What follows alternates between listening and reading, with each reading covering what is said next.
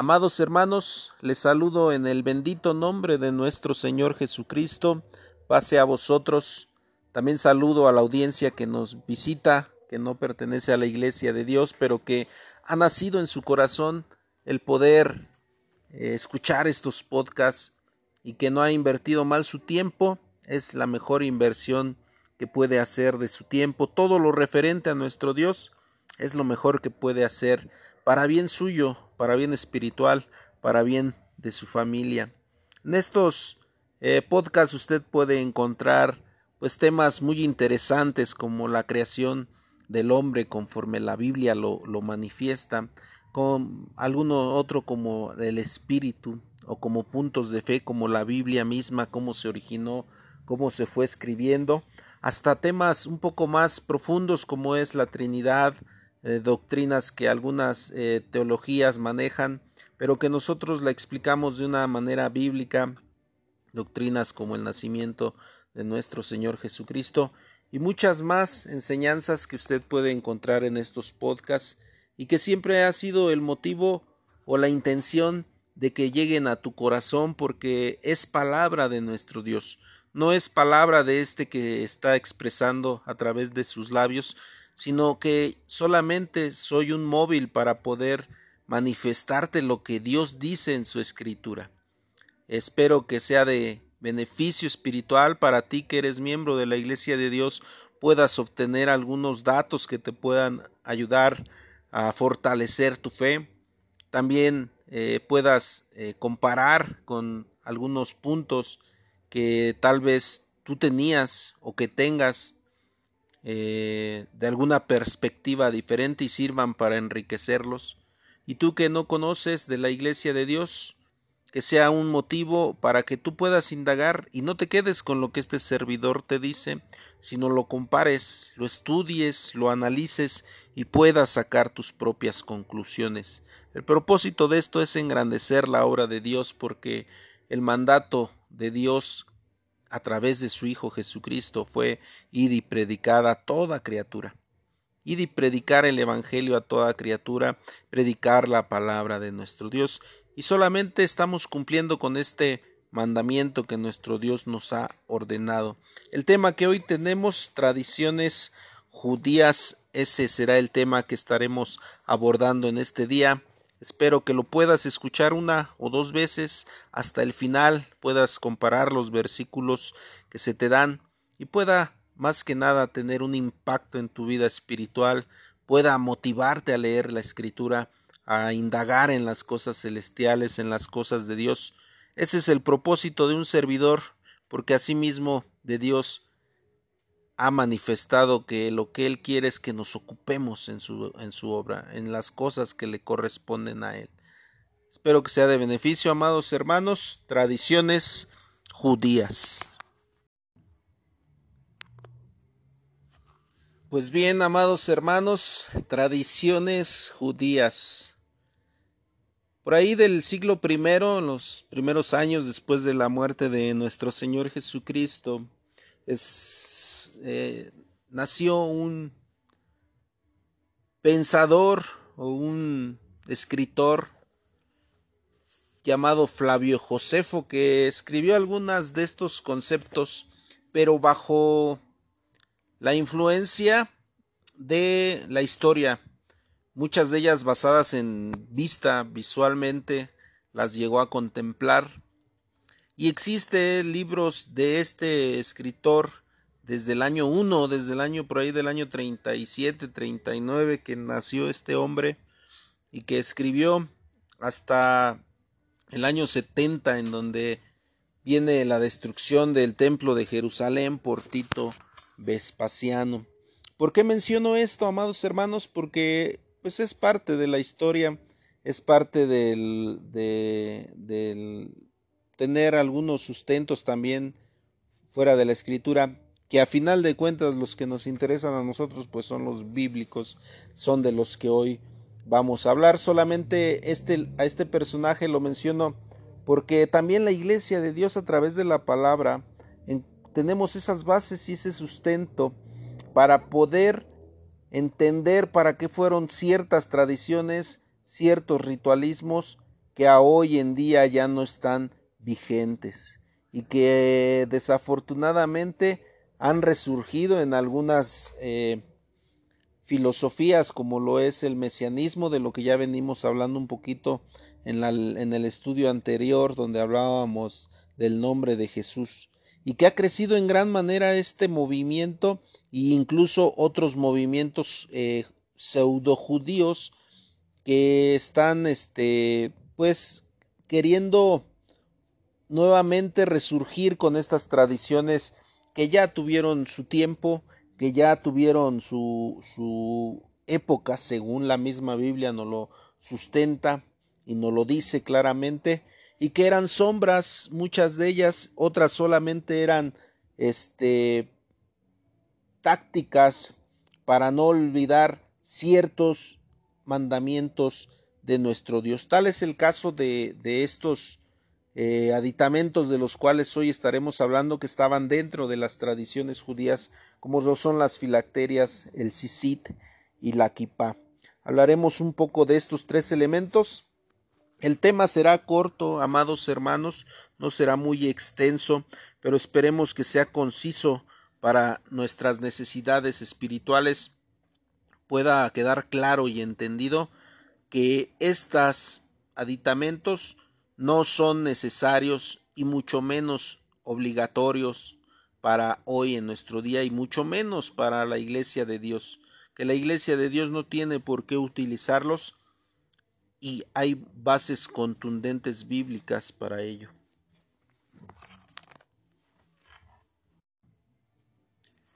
Pues bien, mis amados hermanos, estamos eh, leyendo números capítulo 15, versículo 38. De aquí empezaremos a basar este tema. Habla a los hijos de Israel y diles que se hagan pezuelos o franjas en los remates de sus vestidos por sus generaciones, y pongan en cada pezuelo de los remates un cordón de cardeno, y serviros ha de pezuelo para que cuando lo viereis os acordáis de todos los mandamientos de Jehová para ponerlos por obra, y no miréis en pos de vuestro corazón y de vuestros ojos, en pos de los cuales fornicáis, para que os acordáis y hagáis todos mis mandamientos y seáis santos a vuestro Dios. Esto, amados hermanos, pues es una en aquel tiempo Dios les daba esta recomendación al pueblo de Israel, ciertamente este aditamento, pero claramente la escritura dice en el verso 39 y servirles ha de pezuelo para que cuando lo viereis os acordáis de todos los mandamientos de Jehová. Es decir, estos pezuelos o estos aditamentos no eran para santificar, no eran para consagrarse, era para recordar lo que sí los iba a santificar, lo que sí los iba a salvar, lo que sí los iba a acercarse a la espiritualidad, que eran los mandamientos. Este es, una, es un claro concepto que tenemos en la escritura pero que a veces por el hecho de encontrarlo en este libro damos por hecho que es un mandamiento directo de nuestro Dios. Cuando Dios da los momentos eh, o los lapsos para poder llegar hasta el mandamiento. ¿Por qué, amados hermanos? Porque los mandamientos para el hombre son difíciles de comprender. Aparentemente, el no matarás es fácil de entenderlo pero no de comprenderlo. No podemos llegar a percibir a veces todas las bendiciones que tenemos por guardarnos de este mandamiento. El tal es el caso, o lo podemos comparar con la historia de Caín. Las consecuencias que sufrió Caín por infringir este mandamiento. El primer caso de homicidio lo tuvo Caín. ¿Y qué pasó con este? Errado por las tierras, mal visto por las gentes, deshecho posiblemente moralmente, caído su semblante, como dice la Escritura, muerto en vida, amados hermanos. Dios nos previene de todo esto a través de estos mandamientos. ¿Qué nos previene nuestro Dios del sábado? De estar eh, contaminándonos con pláticas vanas en ese día si no estamos guardando su día.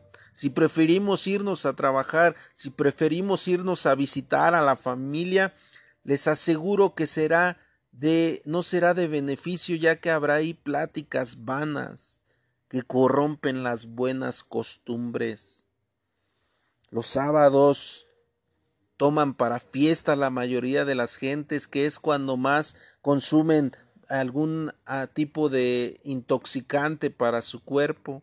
Es el día en que más acontecen accidentes de todo tipo por abuso de alcohol, por abuso de drogas. Es el día en el que más se prolifera el pecado, cuando no se acata el mandamiento.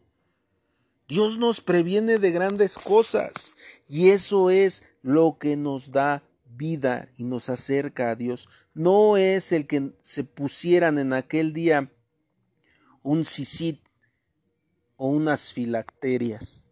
No era esto lo que los acercaba, sino que esto servía para recordar, recordar el mandamiento. ¿Cuál mandamiento? Pues aquel que está intrínseco en el hombre desde que Dios lo creado. Lo dice claramente, vuelvo a repetir verso 39, y serviros ha de pezuelo para que cuando lo viereis os acordéis de todos los mandamientos de Jehová, para ponerlos por obra. Y no miréis en pos de vuestro corazón. Luego dice el verso 40, para que os acordéis y hagáis todos mis mandamientos y seáis santos a vuestro Dios. Cuánta preocupación de nuestro Dios para que no nos olvidemos de sus mandamientos. Cuánta amor tiene nuestro Dios, que hasta les daba tips al pueblo para que no se olvidaran, hermanos. Hoy la iglesia de Dios practica algo similar un tip o, algo que nos ha ayudado a no olvidar la ley. La repetimos cada sábado. En algunas congregaciones una vez, en algunas congregaciones dos y en algunas otras hasta tres veces la repetimos en el día de reposo.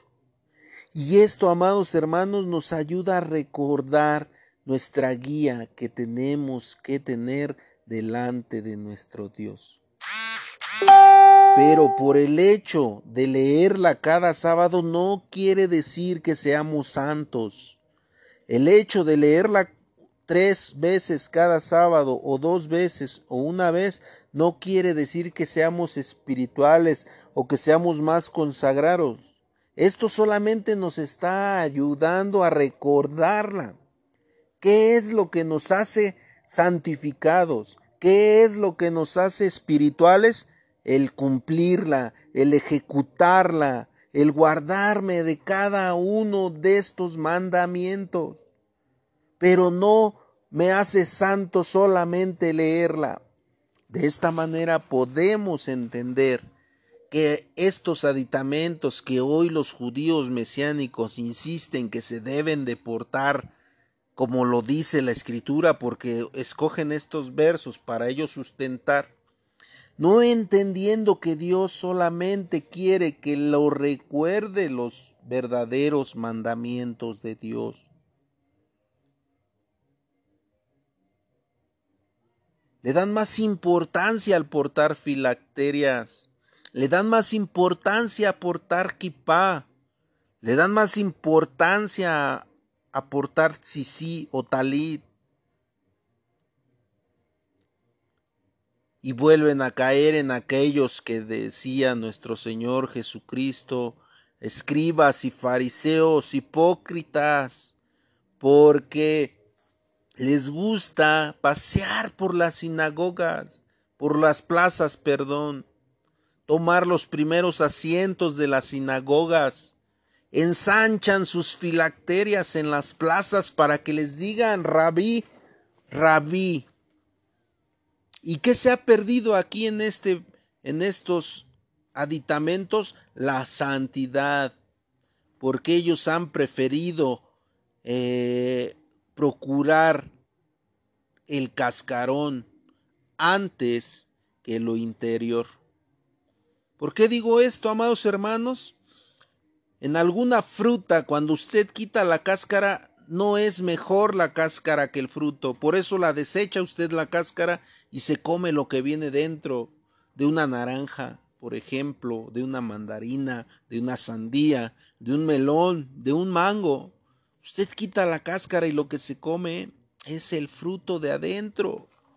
Dios quiere que lo de adentro sea lo mejor, que lo exterior solamente sea el móvil de ese de todas nuestras cualidades, de todas nuestras virtudes, de nuestros frutos, de nuestro todo eso sea buen, sea de nosotros, amados hermanos.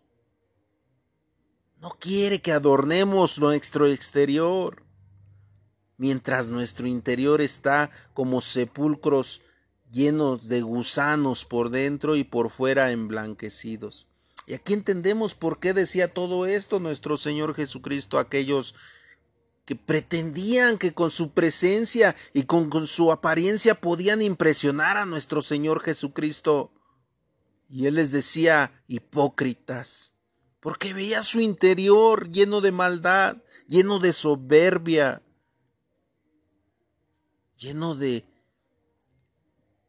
ego. Y les decía, erráis el camino, erráis. Dios no quiere, amados hermanos, que estos aditamentos fueran superiores a los mandamientos. Lo principal es la ley, hermanos. El consejo mecánico para recordarla es otra cosa. ¿Cuál cosa es la que se debe de hacer? Porque puede haber un modo mejor para no olvidarla, inclusive, no solamente estos aditamentos. Las indicaciones mecánicas son varias y no todas las han trasladado los judíos al objeto representativo o visible. Por ejemplo, en Deuteronomio 6.8 y 11.8 se dice que se han de atar por señal en la mano. Para esto los judíos hacen unas tiras llamadas filacterias, poniendo en el principio de la tira una cajita de cuero que debe de tener escrito en cuero el versículo 4 de Deuteronomio capítulo 6. A esta cajita le llaman tefilim. Al ponerse las filacterias, primero ponen o colocan la cajita en el brazo antes del codo y comienzan a enredar las filacterias en el brazo izquierdo hasta los dedos de la mano. En la cabeza se ponen en el frente el tefilim de cuero y va detenido con una filacteria o cinta alrededor de la cabeza. Son objetos utilizados para la oración. Si en Deuteronomio 6:6 dice, estarán sobre tu corazón, ¿por qué no se ponen esta o este tefilim con la ley escrita y se lo cuelgan junto al corazón? El versículo 7 dice, la repetirás andando en el camino las filacterias deberán ponerse en las piernas hasta los dedos de los pies.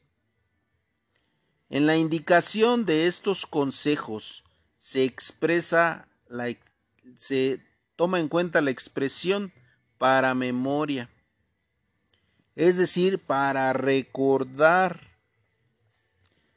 ¿Cómo pasa esto o cómo lo podemos entender mejor? Nosotros hay una palabra que podemos utilizar o incluso es una técnica que utilizaban en la antigüedad y no hace mucho, tal vez en algunos lugares de nuestro país todavía se utilice.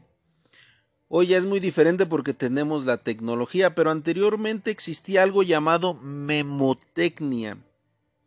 ¿Qué era la memotecnia? Bien, pues la memotecnia era técnicas precisamente para la memoria, para recordar algo. ¿Cómo era esto? Bueno, si yo voy a poner, por ejemplo, tengo que asistir al médico tal día y tal fecha, y soy muy olvidadizo, vuelvo a repetir, hoy ya con la tecnología ha cambiado este sistema, pero antes de, de la tecnología había técnicas para esto. Por ejemplo, se ataba en un dedo un cordón y ese, cuando se ataba el cordón, pues en algún momento nos preguntábamos por qué traíamos atado un listón en nuestro dedo o un cordón en nuestro dedo. Y con a la hora de verlo nos acordábamos que lo habíamos atado para recordar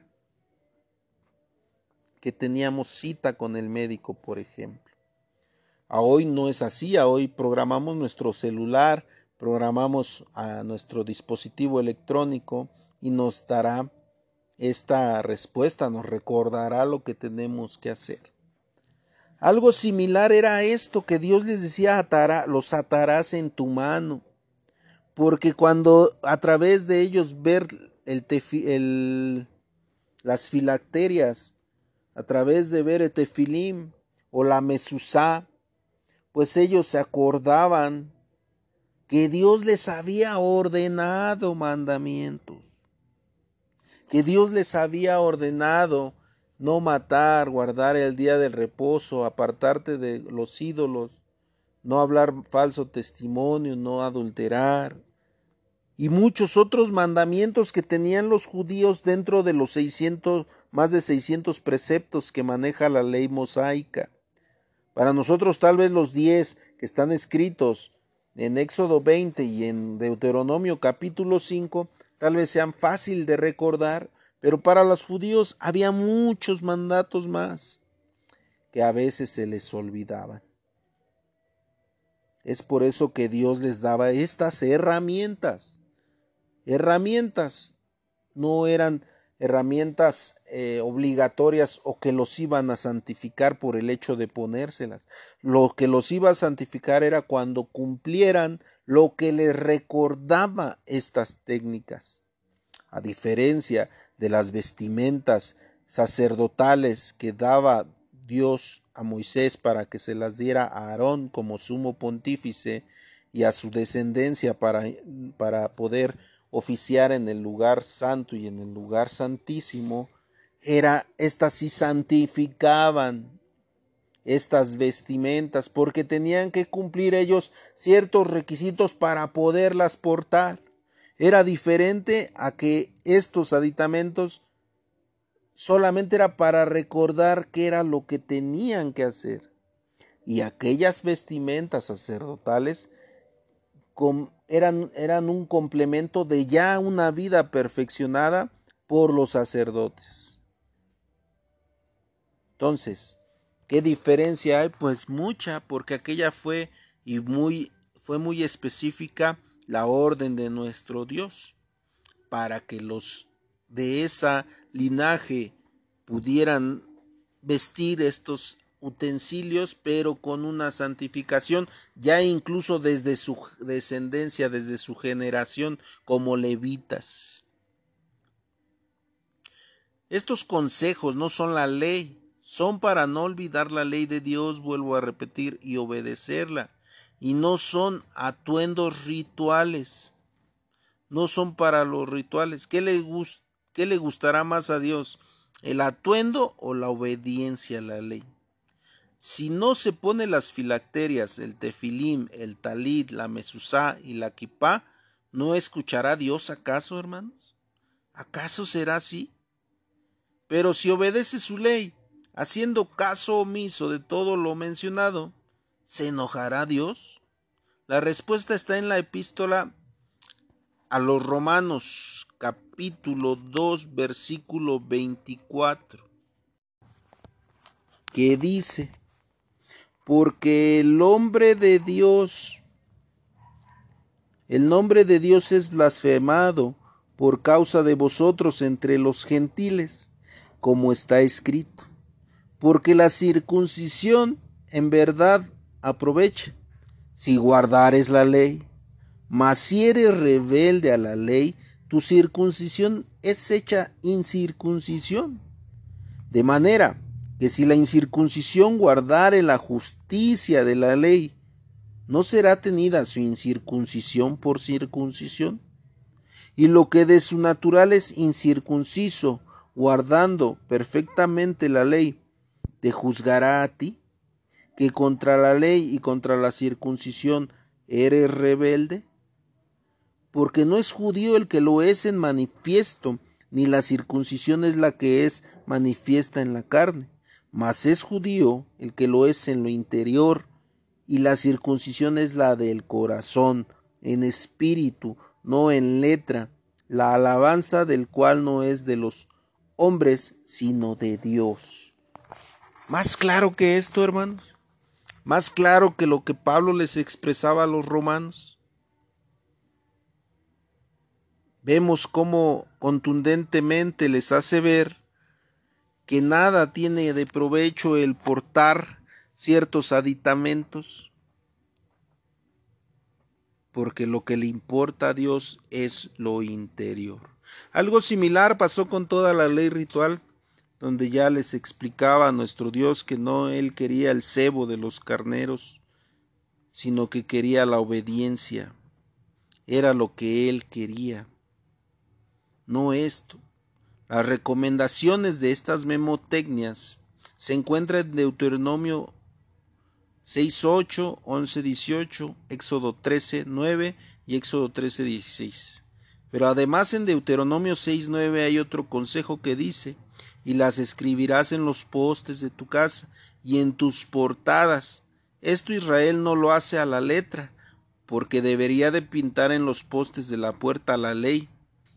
Y se ideó mejor una cajita larga como para guardar un lápiz, y la pegan en los postes de la puerta dentro de ella, ponen un trozo de pergamino en el cual está escrito el Shema o el Oye Israel, que está en Deuteronomio 6.4, y dice Shema Israel, Jehová Adonai, Eloheinu Adonai Echad. A esta cajita que pegan en los postes de las puertas le llaman Mesusa. Se traduce como poste. Al salir o entrar a su casa, el judío hace una reverencia o la toca para orar.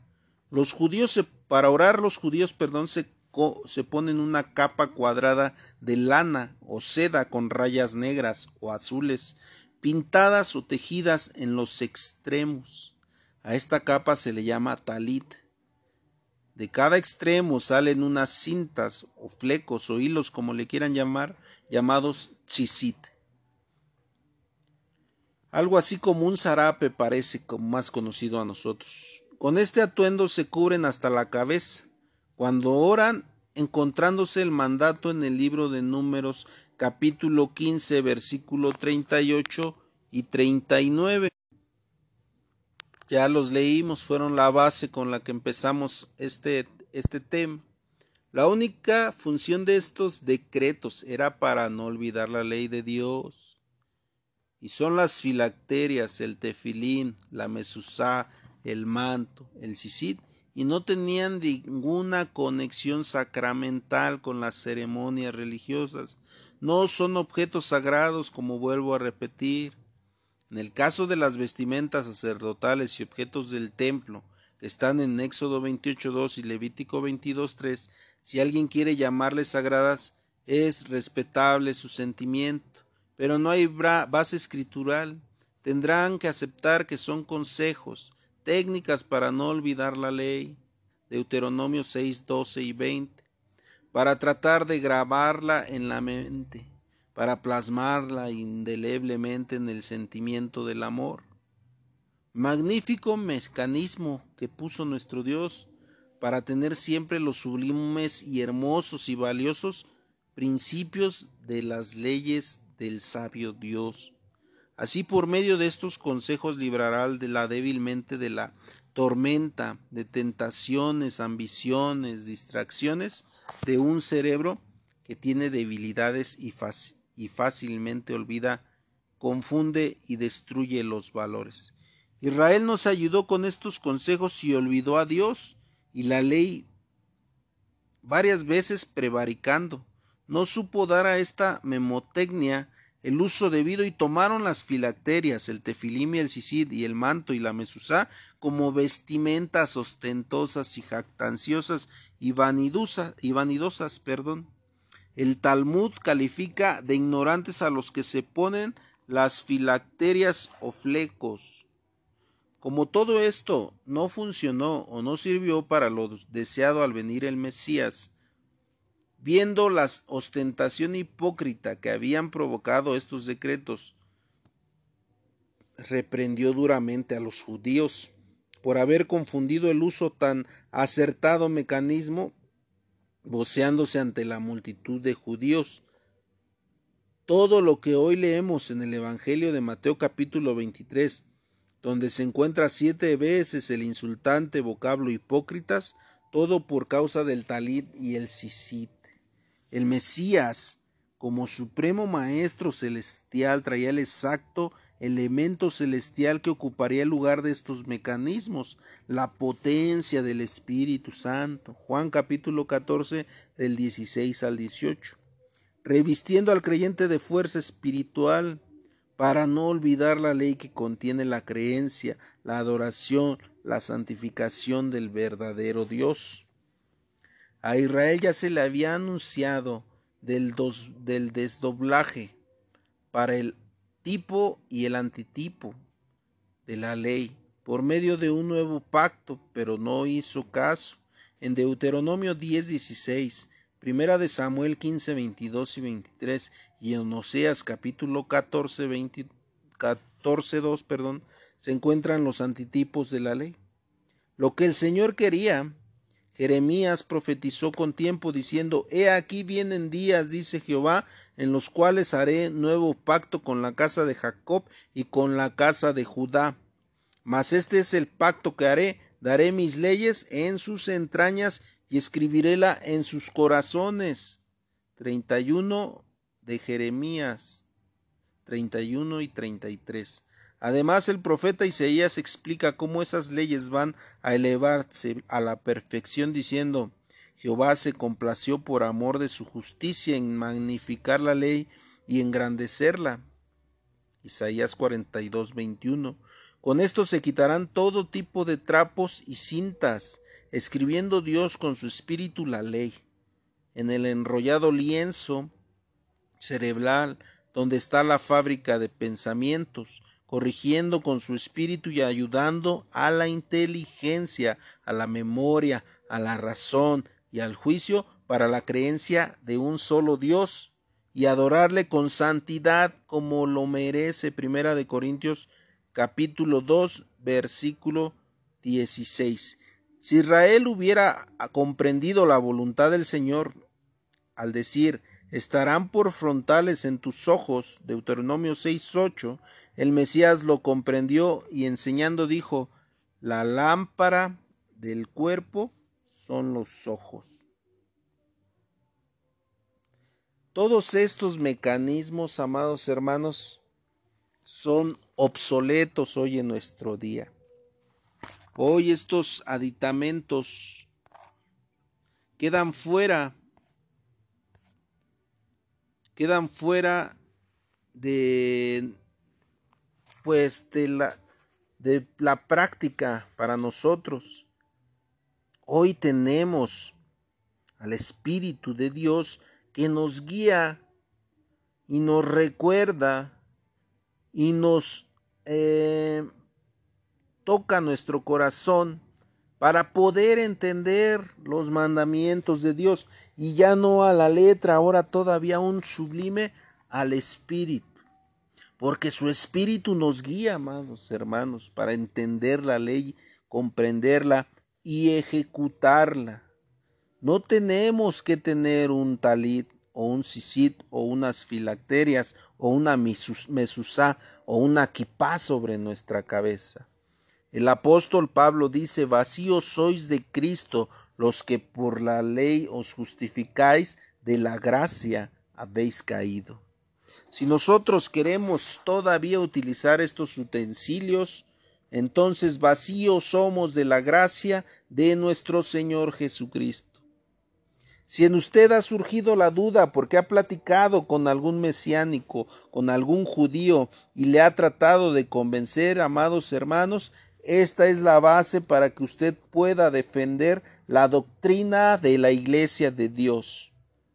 Dios no nos ha mandado que nos pongamos kipá.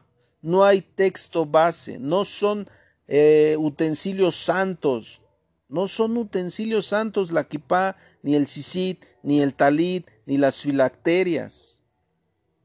Los que mandaba Dios que utilizaran en aquel tiempo eran recordatorios. Ningún momento dice que esto los iba a santificar. Les decía que esto les iba a ayudar para guardar los mandamientos, para acordarse de guardar los mandamientos que sí tienen santificación, que sí tienen consagración y que sí nos lleva a la espiritualidad. La costumbre de cubrirse la cabeza durante las oraciones parece haberse originado en los países islámicos. En el monumento de Sanekiev, los israelitas tienen la cabeza descubierta.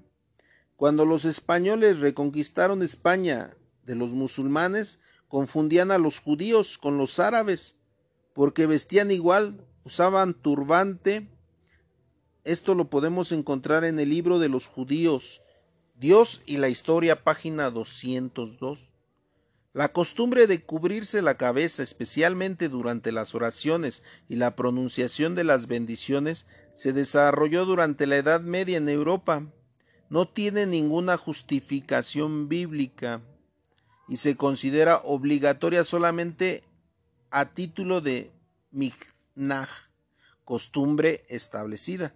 Esto lo encontramos en Enciclopedia Judía Castellada, segundo tomo página 452 a la 453. En el año 1267, en el Sínodo de Viena, obligó a los judíos a usar sombrero por instigación del cardenal Guido. Enciclopedia Judía Castellana, tercer tomo, página 245. En el siglo XIII o XIII, un representante judío se presenta ante Croswell con un sombrero de los tres mosqueteros. Los judíos, Dios y la historia, página 335. Hubo, hubo diferentes sombreros en tiempos de Leopoldo Suns, también lo dice los judíos, Dios y la historia, página 380. Los judíos hasidicos usaban sombrero tipo dona, gruesos y redondos. Esto en El pueblo judío, página 152 de Nicolás de Lenja.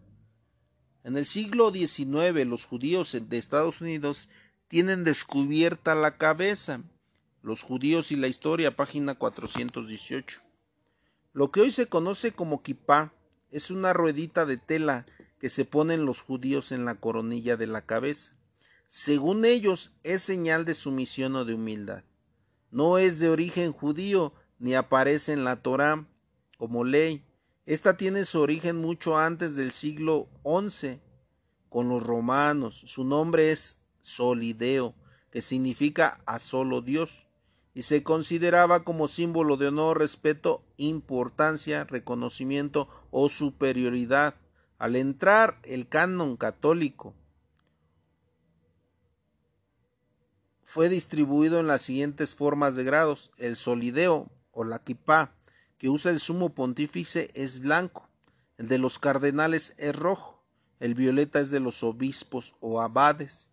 Todos los sombreros que hoy se ven en los judíos no los ordenó Dios, no tienen base bíblica, fueron puestos por gobiernos gentiles, lo mismo el birrete o la kipá, no tiene ninguna referencia bíblica.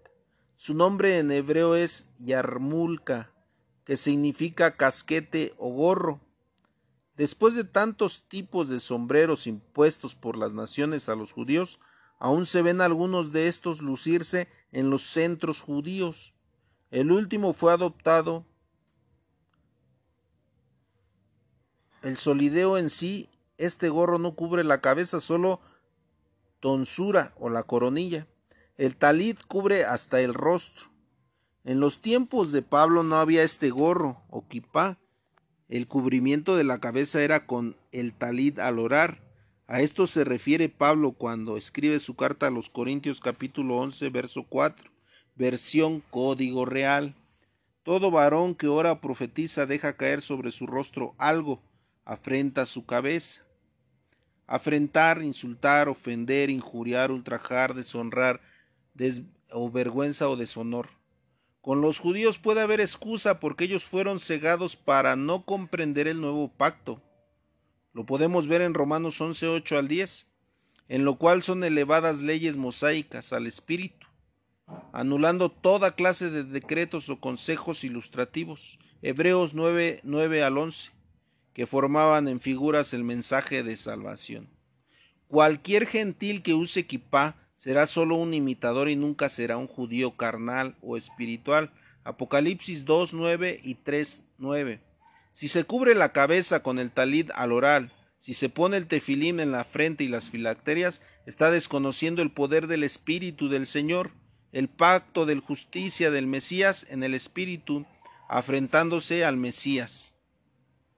Todo esto, amados hermanos, nos lleva solamente a la vanidad que es lo más simple para el hombre, porque es más fácil cumplir solamente con estos aditamentos para no cumplir con lo que realmente cuesta trabajo el sacrificar y el sujetar a la carne a nuestras necesidades, sublevando el espíritu. Es por eso que los judíos y todos aquellos que practican este tipo de cosas, lo único que quieren es desviar para no cumplir con realmente su santidad y su consagración a Dios, cumpliendo con los mandamientos que sí están escritos y que fueron ordenanzas de nuestro mismo Dios. Como hemos visto, estas costumbres vienen inclusive de Roma, como lo es la kipá como eh, ellos manejan el solideo. Y vemos que ni siquiera parte a veces de las costumbres originales judías, sino que hoy han sido implementadas por pensamientos filosóficos teológicos y por el hombre en toda su extensión de la palabra que ha querido contaminar, amados hermanos.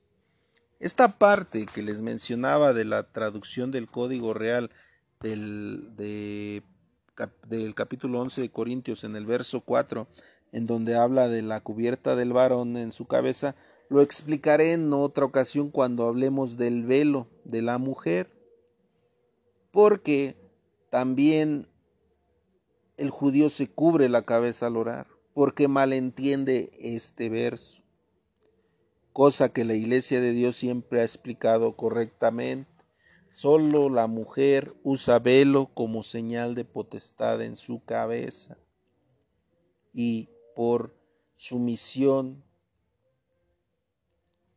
Todo esto, amados hermanos, lo explicaremos en un tema llamado el velo y la mujer. Todo esto que hemos expuesto no es para insultar a los judíos, todos mis respetos para los judíos, pero estos, eh, como decíamos o leíamos ahorita, los judíos han sido cegados por también por mandamiento de Dios, por no haber cumplido en su momento lo que Dios les ordenaba. Nosotros no nos jactamos de que ellos o que nosotros somos mejor que ellos, no, nunca lo haremos porque la escritura dice no os jactéis de las ramas naturales. Ellos no entienden o nunca entendieron el significado, porque estaba en su sentencia de parte de Dios. No iban a ver lo que las sombras de la ley ritual les enseñaban. Pero a nosotros, amados hermanos, no tenemos justificación No podemos justificarnos porque a nosotros se nos ha enseñado conforme a la gracia y conforme a manifestación de esas cumplimiento de esas sombras y nosotros tenemos todas las bases para poder entender que todos esos aditamentos fueron solamente para el tiempo de los judíos y para cumplir ciertos requisitos. Pablo expresa cómo os volvéis a los viejos rudimientos de la fe, debiendo ya ser maestros. ¿Cómo es posible que nos regresemos para atrás en vez de ir hacia adelante? Nosotros no podemos utilizar estos aditamentos. Nosotros conocemos la realidad de las sombras escritas en el Antiguo Testamento y venían reflejadas en Jesucristo, en el cual creemos y por el cual es nuestra fe, y en el cual sabemos que está el vínculo hacia nuestro Dios para poder alcanzar la vida eterna. Y es al que seguimos, y es al que le debemos la honra y la gloria, cumpliendo lo que él hizo cuando vino a la tierra. Él tampoco utilizó ninguno de estos aditamentos.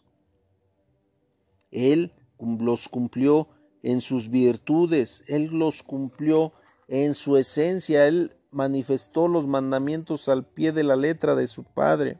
Y ahora eso es lo que nos corresponde. Pues este es el tema hasta aquí, hermanos. Hay cosas que debemos de tratar por separado, como lo es el cubrirse la cabeza o no cubrirse la cabeza. Espero que sea de beneficio, de apoyo para alguna este, curiosidad que ustedes tuvieran. Y si no, pues eh, también se aceptan ah, pues sus aportaciones, también se aceptan sus correcciones si, si las hay también en este tema y que sea de bendición para todos. Que Dios les bendiga, amados hermanos. Paz a vosotros.